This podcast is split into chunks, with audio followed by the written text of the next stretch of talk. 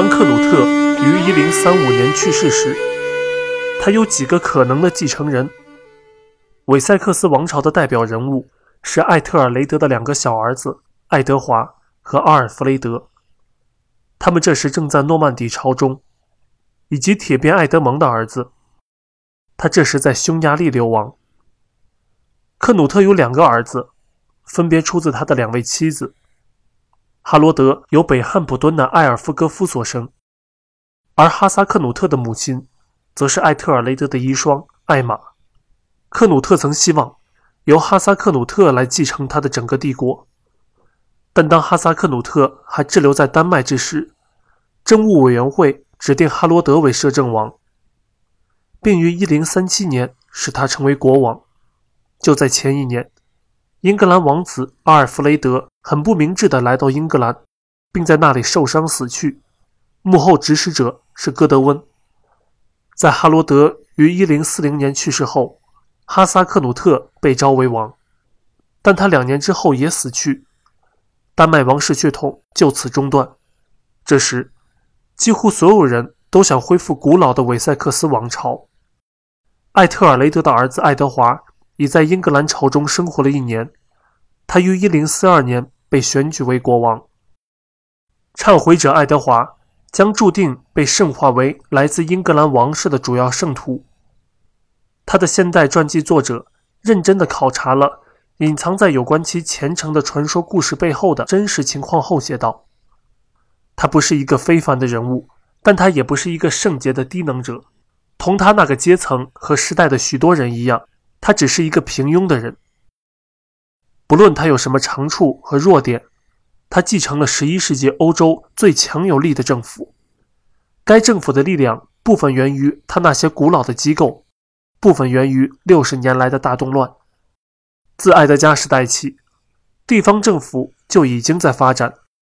一方面，在克努特时代得以巩固的强大伯爵国，使少数几个人在其领地内拥有巨大的权力。一个地位不稳的国王不得不面对来自过分强大的臣民的威胁。另一方面，出现了一个非常有效的新官职。负责在地方上执行国王的政策。在艾特尔雷德统治时期，国王在每个郡的地方执政官中发展出一个郡总管，或者叫名义郡长。他是国王在郡里的主要执政代理人，而且逐渐获得越来越多的本属于郡长的职责。名义郡长主要负责征收王室财税和合法收益，但他也属于正在成长中的地方乡绅阶层。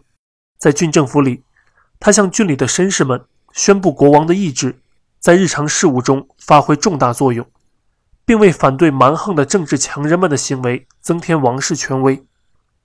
郡政府和名义郡长属于昂格鲁萨克逊时代留给后来中世纪政府最重要的遗产之一。艾特尔雷德统治下的英格兰十分软弱，一个高效的税收体制正是由此直接发展而来。十世纪九十年代，付给丹麦人的巨额赔偿金必须从全国筹措。人们后来将其称为捐税，以用海德计量土地的古老方法为基础，按每海德固定的税率进行征收。从一零一二到一零五一年，接连几位国王都连年征税。虽然现在是为了维持他们的常备军，为此目的而发展起来的复杂计量制度。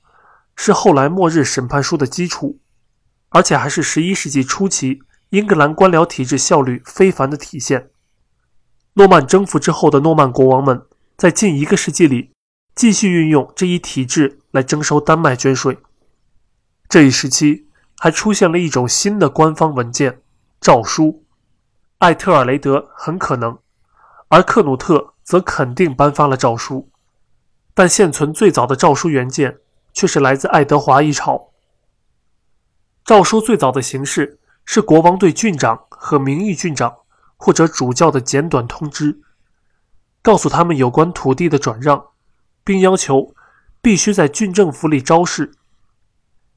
一份典型的诏书内容如下：国王爱德华向哈罗德伯爵和他的名义郡长托菲，以及他所有在萨默塞特的乡绅们。致以亲切的问候。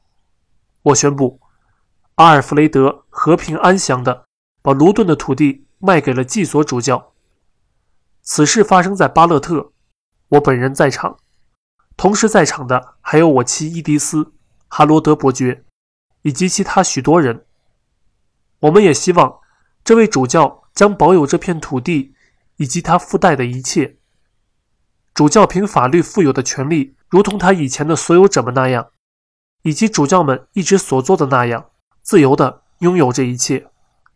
如果其中任何东西被不公正地夺走，我们要求那必须归还。他还把效率同一种证明其真实性的新方法结合在一起：一块悬挂的蜡封，被用一个保存在王宫里的模子打上了印记，作为所有权证书。诏书为以前的旧式土地证书提供了一种有用的补充，因为旧式证书使用不便，而且易于伪造。他们也为国王迅速而清楚地将其意志传达到郡提供了一种方式。征服者威廉很快将使用诏书来发布命令，而且后征服时代那些更为重要的王室文件类型也由他发展而来。当下令征税和颁布诏书时，国王都会咨询他的秘书们，如同最迟从阿尔弗雷德开始的那些国王们一样。忏悔者爱德华有一个由神仆们组成的文书班子，由一个主要文官领头。他的职务后来发展成为中世纪的国王秘书。他们的任务之一是保存文献记录。安格鲁萨克逊后期流传有记载土地所有权、多少海德的面积。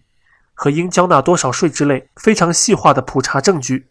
彼得的一些说法意味着，即使在七世纪，诺森布里亚的国王们也有足够的准确的信息，能以精确的海德数量来赏赐土地。七世纪时，对那些依附于麦西亚的部族和区域进行计量的备忘录，保存在现在称为部族海德制的文本里。所以，我们能确信。九十世纪的国王们有某些形式的财政记录，虽然还无法确知那究竟有多么详细。到忏悔者爱德华统治时期，王室秘书部门拥有的卷宗列出了各郡和各百户邑的耕地面积，其中有多少王室土地，也许甚至还列出了各财邑的名称、所有者和财富。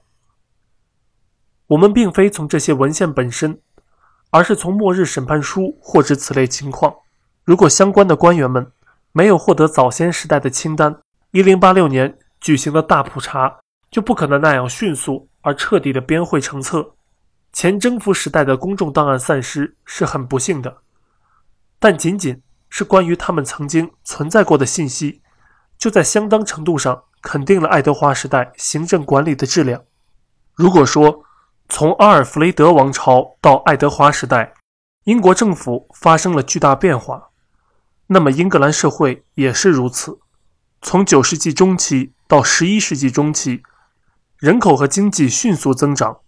现在没有关于在末日审判书之前的数据，但文献、考古和地貌方面的证据有力地暗示出，未来英格兰社会的许多方面。在那些年代里已开始形成，毫不奇怪。更多的人口意味着更大的城镇。到诺曼征服之时，英格兰已经出现了我们今天能够理解的意义上的城镇，拥有大量集中的人口，并且有市场和商人，成群的工匠集中在特别的区域，有行会和章程，以及大量的教堂。有些城镇。还有迅速扩展的郊区。昂格鲁萨克逊时代后期的法律条文，根据他们被容许有多少铸币者来区分商业中心，或者说港口和大型设防城镇。城镇包括大多数的阿尔弗雷德式设防城堡和许多修道院中心区域，但它们并不局限于那些在古代十分重要的地区。我们甚至不能猜测有多少地方市场，但在十三世纪。首次出现的大量地方市场，也许比他们看起来更为古老。那些正在涌现的城镇是迅速发展的乡村的组成部分。地貌研究表明，在人口比较密集的区域，出现了居住地集中的倾向。分散在各地农场上的居民集结到村庄里，同时，农业生产变得更为复杂和更为合作协调，以直到1066年时，英格兰的许多地区都有工地，由混合拥有这些土地的农民共同耕种，因此，很可能是遵循各种合作协商的种植模式。土地制度的早期发展情况现在仍具争议。但最早在十世纪，我们能看出中世纪英格兰的开放性田野地带和周围的林地牧场区域之间的差异。关于集居形式、农业生产和土地所有这些方面的变化之间的关系，尚有许多问题不能确定。但这一变革过程似乎经历了几个阶段，并且一直延续到诺曼征服之后很长一段时间，而且还有迹象表明。有时变革并非自发的发展进程，而是来自上面有计划的安排。农民社会被划分为更多的阶层，并被更紧密地整合在一起，而领主们对他们的佃户提出了更严厉的要求。一个原因是有了更多的封建采邑和采邑领主。除了那些发展滞后的地区，绝大多数旧式多重所有领地到十一世纪。已经被肢解成面积与现代牧区大致相当的区域，人口增长，种植面积扩大，原来的广泛体系中那些组成部分成为了独立的实体。十世纪流传下来的土地证书比八九世纪加起来还要多，他们中大多数是授予较小单位的土地，而且相对来说，获得者更多的是世俗人员，贵族们安居下来。虽然他们仍然是从军事的角度看待自己，但他们似乎开始显得不那么像武士，而更像是绅士。考古发掘揭示出，到一千年，农村各地散落着采邑庄园，有的还有设防工事。下层乡绅扩大，成为农村地主阶层。末日审判书表明，在一零六六年，英格兰有数百个采邑领主。这就是大多数牧区教堂出现的社会环境，正如国王和主教们在七八世纪兴建修道院一样，乡绅们在十、十一世纪修建彩艺教堂，修道院牧区在缓慢的消亡，在其内部，越来越多的彩艺正在获得与之竞争的属于他们自己的教堂，由彩艺的神仆管理。教区组织发展史上这一关键阶段是渐进。和非正规的，在本质上是民间所为。十一世纪的教堂实际上是为他们的领主所拥有，而且他们的作用是由受谁控制，而非提供精神指导的角度来决定的。教堂的作用是为领主及其家庭的需要服务。我们几乎无法谈论像堂区制度这样正规的体系，虽然其原初状况已经存在。一七零零年的牧区教堂中，很可能超过一半都建于一零六六年之前。所以，英格兰乡村那些令人熟悉的标志——村庄、彩艺、庄园、教堂，主要是在昂格鲁萨克逊后期形成的。对于大主教沃尔夫斯坦来说，后面两项是乡绅身份的正常标志。他在一零零零年前后写道：“如果一个下层自由民富裕起来，”拥有整整五海德的土地，一座教堂和一间厨房，一架教堂钟和一道要塞城堡门，在王宫里有一个座位和特殊职位，那么他从此之后就配被称为乡绅。这段著名引文中的要塞城堡门引发了一个已无需争论的问题：在前征服时代的英格兰有城堡吗？一位作者把私人城堡与封建主义等同。并确信，后期萨克逊英格兰并非封建社会。他争论说，除社区性设防城镇外，英格兰没有其他的要塞城堡。然而，如果一座严密设防的庄园建筑能被看作是城堡的话，那么城堡的存在主要说明社会已经包括一个以土地为基础、具有相当地位的贵族阶级。实际上，考古发掘现在证明。严密设防的建筑的确存在，而且大约建造于1000至1050年间，结构复杂，并被堤岸和壕沟围绕的庄园建筑，在北汉普敦郡的苏尔拉格夫和林肯郡的戈尔索都有发现。这些考古现场表明，萨克逊后期普通乡绅的住宅能同12世纪和13世纪初大多数庄园建筑一样壮观。战争正在变得更为专业化，因而装备。自然也更为昂贵。到十世纪末，一种军事服役制度已经发展起来。根据这一制度，以每五海德为单位，负责为民兵组织提供一名士兵及其装备。这等于承认，不能期待一般的农夫能以他的财力来装备自己。因此，也意味着战斗人员的地位得到提升。根据伍尔夫斯坦的说法。伍海德是对一个乡绅最起码的地产要求，而铠甲和武器也成为乡绅身份的另外一个标志。一个全副武装的后期萨克逊武士，并不是一个平民变成的士兵。到艾特尔雷德统治时期，修道院改革已经失去了动力。斯塔福德郡的伯顿修道院和牛津郡的恩舍姆修道院已是最后的伟大建筑。因普遍的政治混乱和财力的耗尽，大规模的资助和宏伟建筑的修建很快就结束了。但爱德华的前程的确促成了一项英格兰空前的建筑项目。大约在1050年，他以与英格兰君主身份相符的规模开始重建在威斯敏斯特的老修道院。在英格兰，建筑艺术发展缓慢，而在诺曼底，在那之前的四十年里，其发展却蔚为奇观。埃德加时代最优秀的建筑，若与在贝尔奈和凯恩的修道院相比，几乎不值一提。所以，为了建造威斯敏斯特大教堂，爱德华把目光投向了诺曼底建筑师。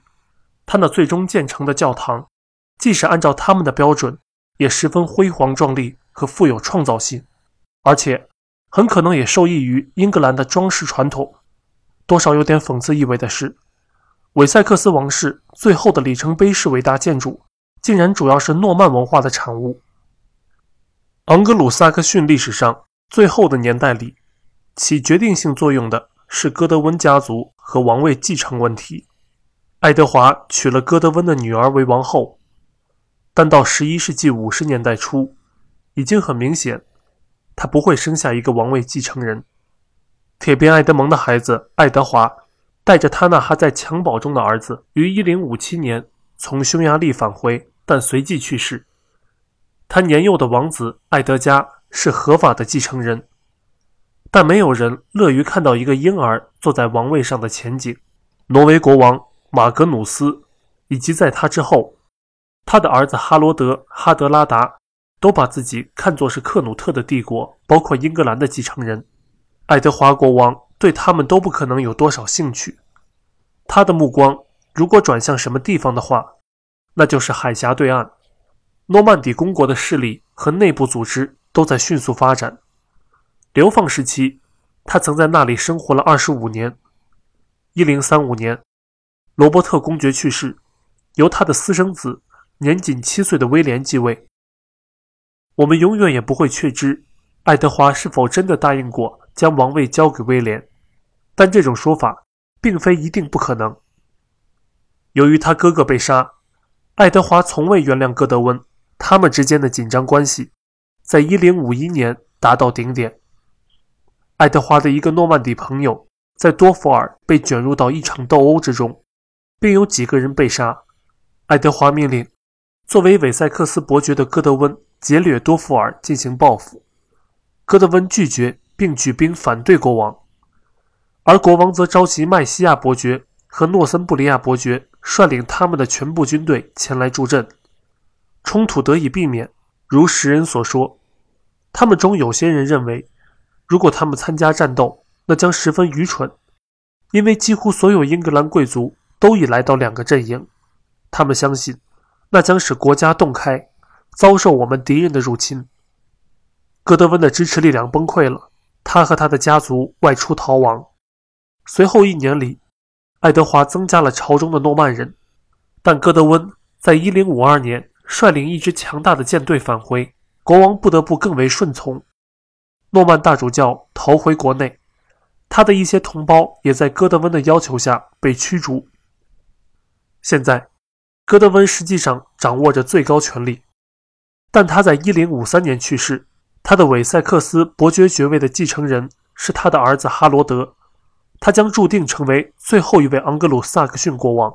当诺森布利亚的斯瓦尔德伯爵两年后去世时，他的伯爵爵位落到哈罗德的弟弟托斯蒂格手中。由于格温尼德国王格鲁菲德的作为，戈德温儿子们的地位很快得到进一步提升。格鲁菲德最近在威尔士夺得权势，与流放中的麦西亚伯爵爵位继承人结盟，发动了对英格兰的一系列进攻，并劫掠和焚毁了赫里福德。哈罗德与托斯蒂格的联军将格鲁菲德赶回威尔士，并造成了他在1063年的垮台和死亡。有这样的胜利为资本，哈罗德成为英格兰的杰出人物，尽管他没有王室血统。但他似乎是王位一个理所当然的候选人。但在1064年，或者也许是1065年初，哈罗德造访诺曼底公爵威廉。诺曼底资料说，他是以爱德华的使者身份前去确认以前将英格兰的王位留给威廉的誓言。关于誓言的说法是诺曼人伪造的这一观点，虽然有此可能，但总的来说不太可信。但还有第三种解释，那就是制造贝叶挂毯的艺术家们也许想偷偷告诉我们的：哈罗德不幸落入威廉手中，被迫起誓，十分丢脸的回到深感震惊的爱德华国王那里。不论哪一种说法是真实的，当时许多人都相信威廉不仅有势力，而且有合法的权利。最后两年的事件发展迅速，一零六五年。诺森布里亚爆发了反对托斯蒂格伯爵的叛乱，哈罗德出面调停，但当地人仍然坚定地支持他们提出的人选。托斯蒂格出逃，于是成为他哥哥的敌人。一零六六年一月五号，爱德华国王去世，紧迫的军事形势的需要压倒了法律。政务委员会选举哈罗德为国王，对于他的两个成年对手而言，那无疑是一个信号。挪威的哈罗德·哈德拉达首先行动，在流亡中的托斯蒂格的协助下，他在夏季入侵诺森布里亚，并占领约克。这时，哈罗德正在等待预料中的来自诺曼底的入侵，他被迫挥师北上。九月二十五号，在约克附近的斯坦福桥，他与挪威军队相遇，并将其击败。哈德拉达和托斯蒂格都被杀死，哈罗德国王夺回了诺森布里亚。这时，曾被不利天气滞留的威廉公爵的舰队于九月二十八号在佩文西登陆。哈罗德立刻赶到南方，然而他在两个月前所做的准备已经七零八落，而且他的军队主力已经疲惫不堪。一零六六年十月十四号，英格兰军队与诺曼底军队在黑斯廷斯附近相遇。哈罗德的军队在山坡上布阵，用盾牌组成一道墙。战斗进行了一整天。起初，英格兰军队的阵地似乎十分稳固。